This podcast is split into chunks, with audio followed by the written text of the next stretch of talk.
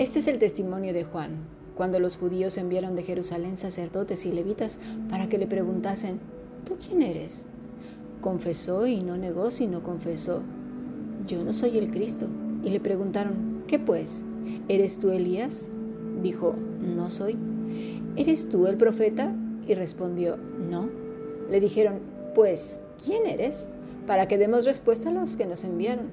¿Qué dices de ti mismo?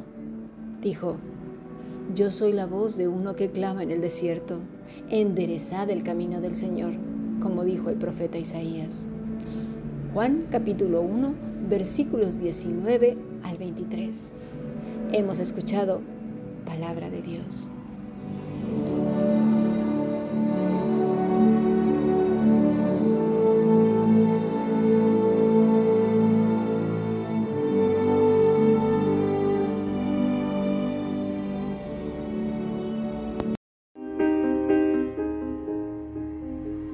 La Fundación Bíblica te invita a participar tanto de esta aula internacional hoy apegados a él, como sus cursos online en mol.fundacionbiblica.com. También Adoración de Siervos todos los martes a las 7.30 de la tarde España a través de nuestro canal de YouTube. Para cualquier información escribe a fundacionbiblica.gmail.com. Aprendamos juntos del Maestro. Te esperamos.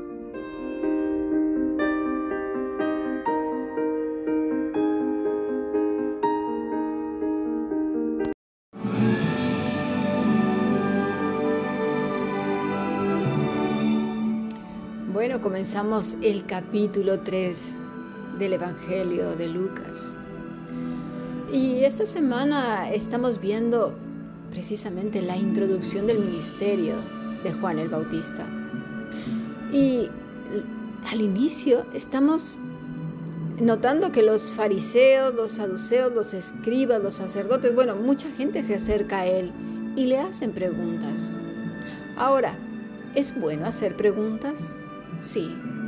Es bueno preguntar y hacer las preguntas correctas, en el tiempo adecuado, en el mejor momento.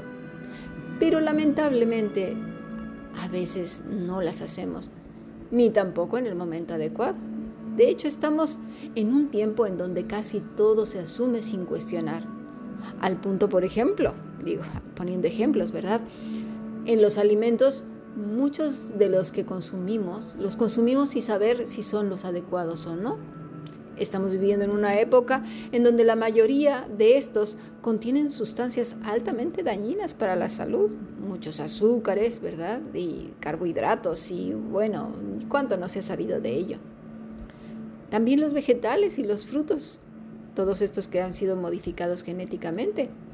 De hecho, son más grandes y con mucho color, y son los que más nos gusta comprar, porque brillan y son bonitos, porque si ves los originales como eran en antaño, pues eran pequeños y de formas pues diversas, mal hechas quizás, y los colores tampoco eran tan brillantes. En cuanto a la salud, más de lo mismo. No cuestionamos nada, creemos ciegamente y bueno, pues va para adentro, no lo tomamos. Hay algunos por ahí que miran el prospecto antes, pero la gran mayoría no. Y pues más tarde nos enteramos, por ejemplo, lo que pasó en el tiempo del Tylenol. ¿Cuánta gente estuvo afectada por, por habérselo tomado? O el ibuprofeno que afecta el hígado cuando se consume así como uno quiere, ¿no? O el omeprazol que también un uso abusivo o inadecuado de este fármaco puede tener consecuencias para la salud como por ejemplo infecciones digestivas, el aumento del pH gástrico puede favorecer la colonización del tubo digestivo por patógenos como la salmonela y producir diarreas graves, así como un déficit en la absorción de algunas vitaminas como la B12 y hasta el cáncer de esófago. En fin, muchas cosas más podría decir de medicamentos y vacunas, por ejemplo, que ahora está de moda. Luego se han visto comprometidos por una información enrarecida o porque las personas ni siquiera lo cuestionaron. Pero volviendo a este pasaje que estamos leyendo, los sacerdotes, levitas y también los fariseos, veamos el versículo 24, y los que habían sido enviados eran de parte de los fariseos. Hmm. Aquí viene el cuestionamiento. ¿Estaba mal hacer esas preguntas? ¿Eran malvados por preguntar? De hecho, muchas personas manipuladoras y controladoras se valen de estos pasajes para decir que no los pueden cuestionar porque son los ungidos del Señor. Cuidado, mis estimados, cuidado. Claro que debemos hacer preguntas, muchas preguntas de hecho, y saber, ¿no? Por ejemplo, si estamos en el médico, ¿qué médico es? ¿Cuántas veces no buscamos saber sus referencias? Cuando vamos a ciertos lugares, vamos a ver qué se dice de estas personas. Pues lo mismo más si se trata de tu eternidad, por favor. Bueno, pero volvamos otra vez. ¿Estaba mal que estos fariseos preguntaran? Esta mañana, como lo vimos, entre el Antiguo y el Nuevo Testamento hubo 400 años de silencio. Dios no había enviado profetas. En el tiempo de Jesús surgieron muchos falsos mesías y alborotadores. Por tanto, era necesario saber quién era Juan. ¿Sí? Necesitaban saber todas estas cosas. ¿Quién pues eres? ¿Eres Elías? ¿Eres el profeta? ¿Quién eres? Como hijos de Dios necesitamos hacer preguntas. Saber quién es la persona que nos habla. Juan no se enfadó por las preguntas, ni tampoco nuestro maestro. De hecho, creo que a Dios le gusta que nos hagamos preguntas y le preguntemos, que investiguemos, que no nos fiemos de cualquier persona.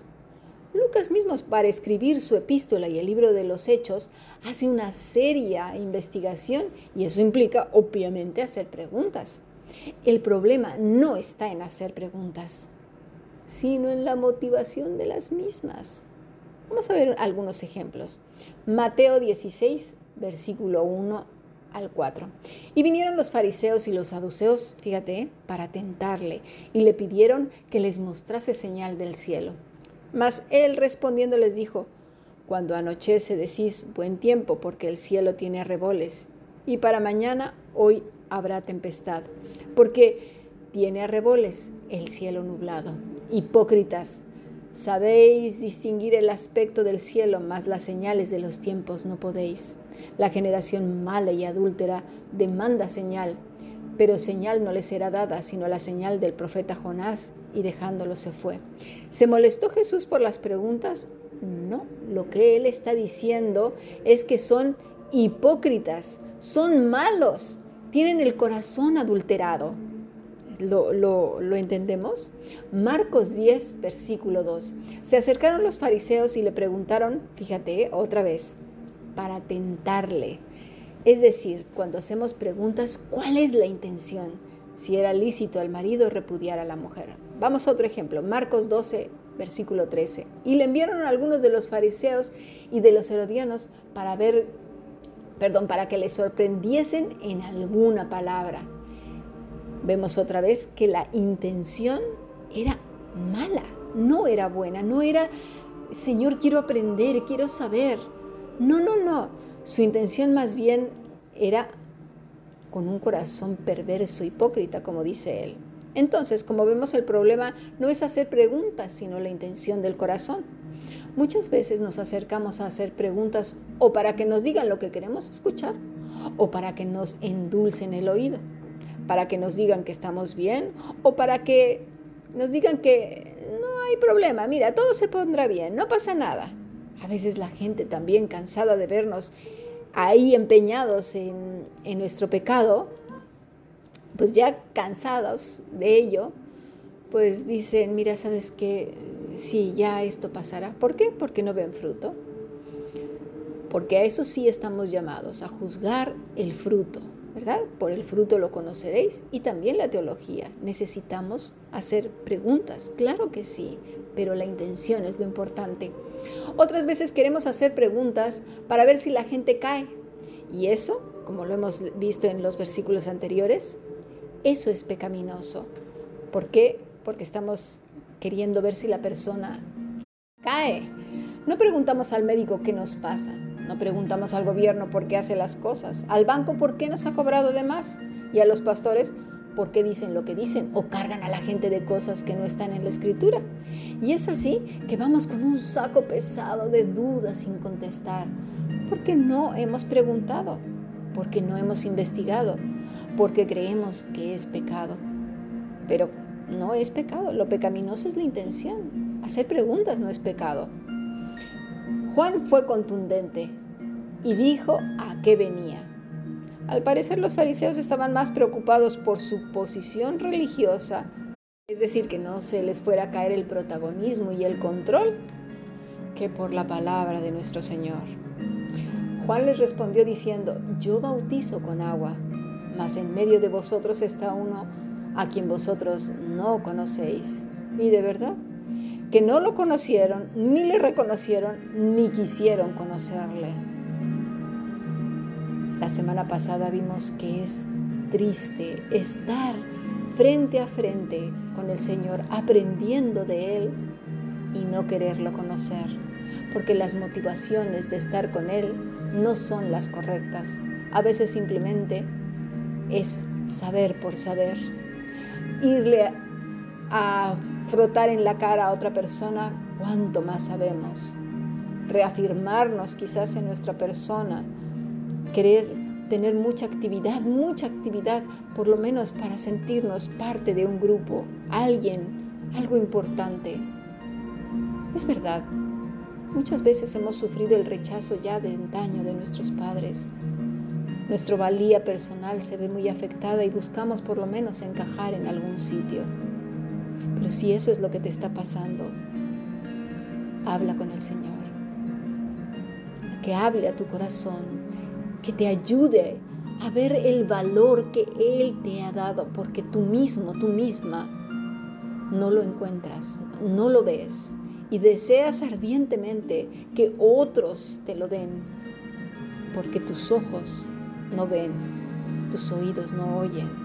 El Señor murió en la cruz por ti, por ti, sí, por ti. Por lo tanto, vales mucho. No busques en charcas secas cuando tienes el agua de vida eterna. Vamos a pasar a nuestro siguiente estudio.